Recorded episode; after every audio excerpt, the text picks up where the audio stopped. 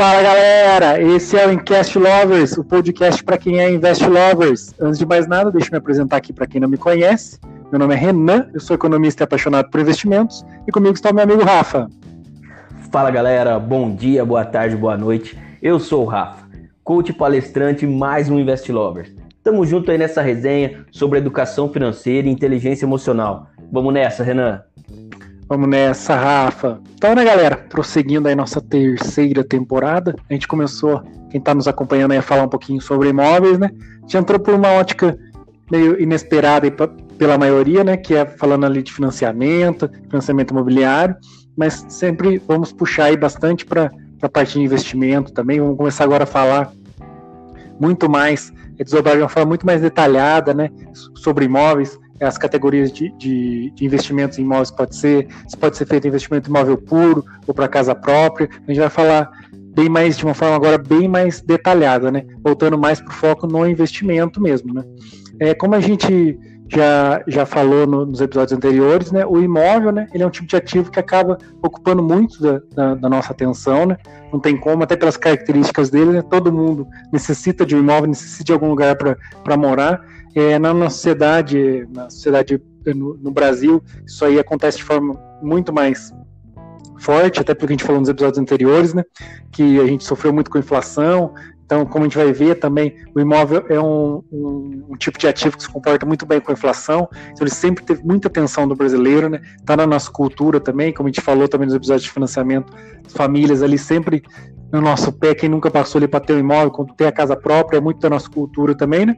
E acho que é legal agora que a gente já deu esse apanhado pela ótica do financiamento imobiliário, se é legal ou não, é começar a falar desses aspectos mais gerais do investimento imóvel, né? É, o imóvel, acho que ele, ele sofre uma, de uma visão assim, até mais distorcida do que os demais tipos de ativo. E olha que a gente sempre fala ações, bolsa de valores, é bem distorcido, mas o imóvel acaba sofrendo uma visão até maior. Que a gente, isso acontece muito eu acho que o imóvel é um tipo de ativo que ele quebra meio o sistema, né? É, quem acompanha a gente nas, nas demais redes aí, acompanha os, as postagens mais técnicas que eu faço, e principalmente acompanhou a primeira temporada nossa, a gente falou muito sobre custo de, de fricção, né? Que o sistema, o sistema financeiro, os governos, eles, eles vivem do trade, vivem da troca, né?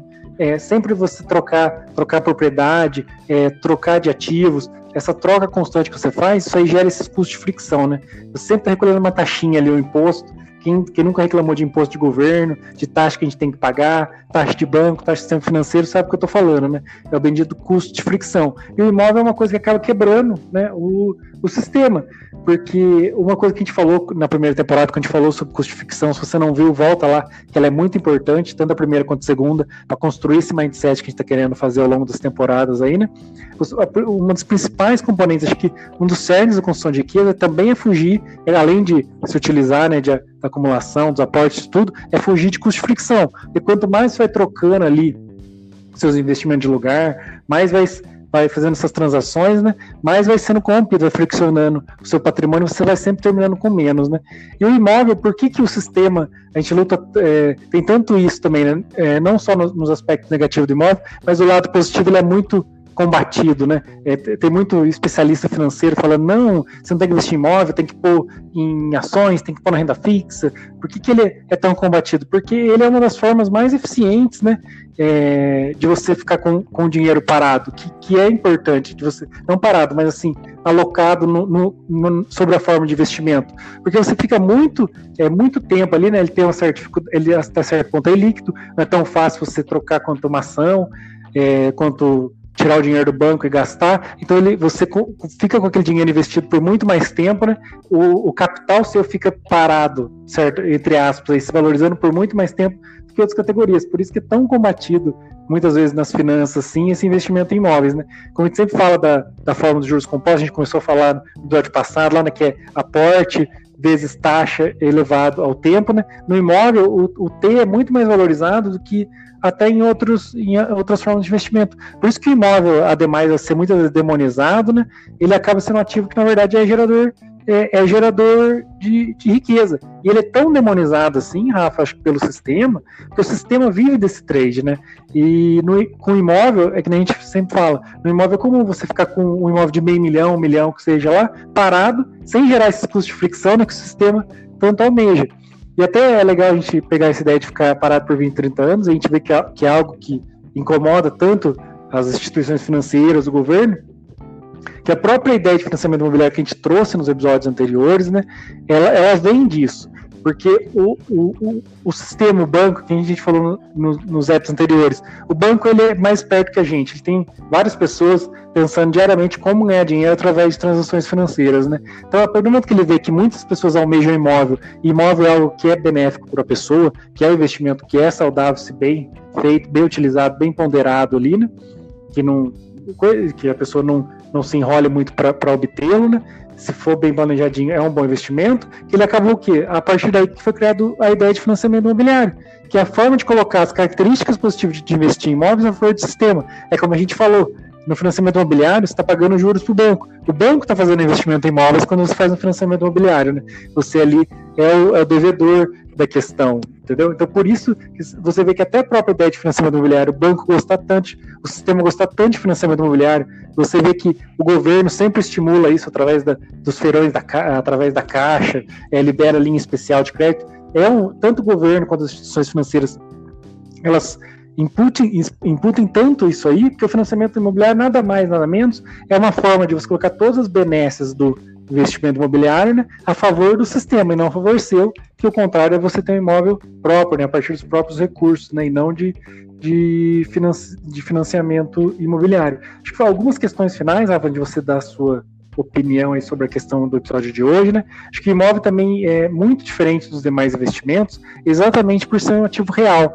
Ele é sólido, ele não é financiarizado, é que nem, é que nem a gente fala, ele não está tão na mão das instituições como os outros como os outros é, tipos de ativos financeiros, né? Até por isso que a gente vê no Brasil que as pessoas são mais confortáveis com isso. Aqui a gente, felizmente, não tem tanto conforto com instituições financeiras e nem governo, a gente tem pressão né, que eles estão todo momento tentando tirar dinheiro da gente. O imóvel é, tem uma amostragem estatística, você vê nos outros países claramente que tem um mínimo de democracia aí, né? E mesmo no Brasil, que passou por períodos de ditadura para mostrar a estatística, o confisco de imóveis é muito mais difícil do que confisco de ativos financeiros. A gente tem o grande exemplo do confisco da poupança, né? Se você teve imóvel, você não sofreu confisco, é muito difícil, tem que ter uma situação de exceção mesmo para vocês confisco, e é exatamente por essas características, essas características do, do, dos imóveis, dele ser um ativo real, sólido ali, né, uma onde você habita, então ele acaba também sendo agradável dessa forma. Claro, como a gente sempre fala, imóvel não é só lado positivo, né? Ele também tem baixa liquidez, ele tem custos enormes transacionais. Então, quando você vai vender um imóvel, comprar um imóvel, todo mundo sabe que tem tanto que tem que pagar de cartório, o tanto que tem que pagar de de imposto, até por isso que a gente sempre fala, isso é, imóvel ele começa a te ensinar vários, várias coisas que vão ser necessárias para investir daqui para frente. Ele é uma certa forma de renda variável, porque se você for vender ele ali, cada dia que você for pôr ele à venda, cada oferta sua é muito semelhante a comprar uma ação, a transacionar uma ação ali, que você recebe ofertas diferentes, valores diferentes, você escolhe o que é melhor para o seu interesse. É, você tem custos transacionais, você começa a estar tá mais é, vivendo ali no, é, esses custos de fricção, sabendo como eles atuam exatamente por eles ser tão enormes, esses custos nacionais, e também tem custos para manter, né? Se você não for morar ou alugar, alugar aquele imóvel que você adquiriu, você vai ter enormes custos para manter ele também, né? É isso, né, Renan? E o que eu quero falar hoje, cara, é sobre esse último ponto aí que você falou, e falou muito bem, por sinal. Essas características de baixa liquidez e enormes custos aí de manutenção e custos transacionais, cara, devem ser levadas em conta na hora de pensar em investir em imóveis. E olha só, eu não estou fazendo nenhum tipo de julgamento aqui, Renan. É apenas uma constatação até do que você já falou aí e acho que você vai me entender, nosso ouvinte vai me entender. O ponto que quero chegar é o seguinte: assim como falamos em todos os episódios já, antes de investir seu dinheiro em qualquer ativo, você deve pensar, refletir e ter muita clareza do que você quer. Então, no imóvel, a clareza deve ser ainda maior, cara. E por quê? O valor que você vai investir no imóvel, em regra, é grande. Sempre, né? Um, hoje, um, um, terreno aí, que é um dos imóveis aí mais baratos, é, custa 150, 200 mil reais, dependendo do lugar até. E tem esse ponto da liquidez ser muito baixa. Então, uma dica que a gente pode deixar aqui, né, é trazer o conceito do poder da tranquilidade, né? Que é um episódio. A gente fez um episódio dos dois poderes e falou muito sobre o poder da tranquilidade. Então, quem não assistiu, vale a pena voltar lá. É, e por que esse conceito da tranquilidade? Se você investir seu dinheiro nesse imóvel, você vai ficar mais tranquilo ou mais preocupado? Se a resposta sua for ficar mais tranquilo, já é um fator muito forte na hora de tomar sua decisão, cara. E para encerrar minha parte hoje aqui, né, eu quero deixar esse insight. Na hora de decidir entre um imóvel ou outro ativo financeiro, lembre-se de qual é seu objetivo com esse investimento e pense no que vai te deixar mais feliz, no que vai te deixar mais tranquilo. Eu acho que a ideia que eu quero trazer hoje é isso, né? A gente leva em consideração aí os pontos positivos e negativos do, dos imóveis, mas no final das contas tudo é sobre o que vai te fazer se sentir melhor, o que vai te deixar mais tranquilo e de acordo com os valores que você tem aí da sua vida, Renan. É, como a gente falou, acho que agora a tônica da, da temporada, né, Rafa, vai ser falar mais sobre investimento em imóveis. A gente depois na, na próxima a gente vai tentar avançar mais para renda variável mesmo de ações. E como a gente, como você, a gente começou a traçar e você trouxe bem agora, é, tem hoje a gente trouxe as características gerais, né, de ter baixa liquidez, custos, custos grandes transacionais, ao mesmo tempo ele é ativo real, sólido, ele incorpora melhor a inflação, como a gente teve exemplo no Brasil, é, ele quebra meio o sistema, nessa ideia de quebrar o sistema, porque você fica ali com, com aquele capital se valorizando por muito tempo, né? E evita essa história de, de trocar toda hora e incorrer em grandes custos de fricção. Mas, é, como a gente está falando, é só o começo. Vai fazer alguns episódios sobre isso. Eu acho que o, o, o gap para a próxima, o grande, o gancho que a gente vai deixar para o próximo episódio é que investimentos imóveis têm todas essas características, mas também ele tem algumas diferenças. A gente vai tratar é, delas ao longo aí dos episódios, né? E acho que o principal, diferenci... a principal é, diferença que a gente vai poder abordar aí já no próximo episódio, né? É a diferença tem uma diferença em investir em imóveis. Agora a gente vai falar sobre os imóveis sobre a ótica de investimento, como eu falei no começo. Acho que a principal diferença que a gente vai começar a tratar a partir do próximo episódio é a diferença entre investimento em imóvel puro, você investir para tirar renda, para ter ganho de capital sobre aquilo, e os investimentos em imóveis, dá para a gente ter a nossa casa própria aí, que vai ficar para o próximo episódio, né, Rafa?